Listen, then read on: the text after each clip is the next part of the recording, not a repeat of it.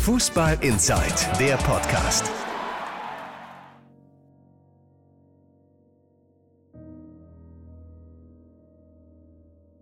Es wirkt fast so, als wäre er wieder im Flow. Einen Tag vor dem Krimi der deutschen Nationalmannschaft gegen Schweden genießt Bundestrainer Joachim Löw den Jogginglauf am Morgen in Russland. Ungestört von Pressekonferenzen oder Mannschaftsbesprechungen. Dieses Bild vom joggenden Yogi in Sonnenbrille ist Fußball-Deutschland noch präsent. Am Strand bei der WM 2014 in Brasilien. Die ist damals mit dem Titel geendet. Die WM 2018 in Russland könnte nach dem 0 zu 1 gegen Mexiko schon nach dem zweiten Spiel vorbei sein. Doch daran mag Löw nicht denken.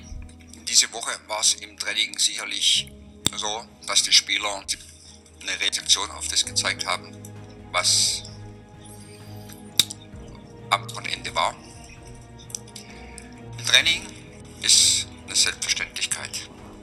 Morgen, morgen zählt es. Morgen muss die Reaktion zu sehen sein und zu spüren sein auf dem Platz. Ich gehe davon aus und bin mir sicher, dass es eine Reaktion geben wird. Die erste Reaktion hatte der Hals von Mats Hummels parat. Er wird aller Voraussicht nach nicht gegen Schweden spielen können. Der Grund? Ein Halswirbel ist verrenkt. Löw wolle noch das Abschlusstraining abwarten, geht aber davon aus, dass er einen Ersatz für den Innenverteidiger finden muss.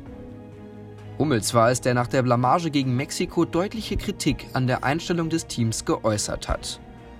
Die deutliche Kritik kam dann auch von der Öffentlichkeit. Die Forderung, Löw muss das Gesicht der Mannschaft sofort verändern.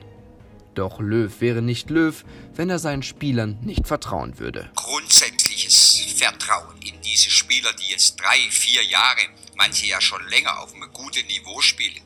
Das wird jetzt nicht wegen einem Spiel irgendwie in die Brüche gehen. Du kann durchaus sein, dass der eine oder andere mal auf der Bank sitzt, dass er mal nicht spielt, dass er mal das ein oder andere Spiel pausiert, dass er wieder kommt im Laufe eines Turniers, weil man braucht in der Regel sehr viele Spieler und nicht nur elf, die am ersten Spieltag auf dem Platz stehen.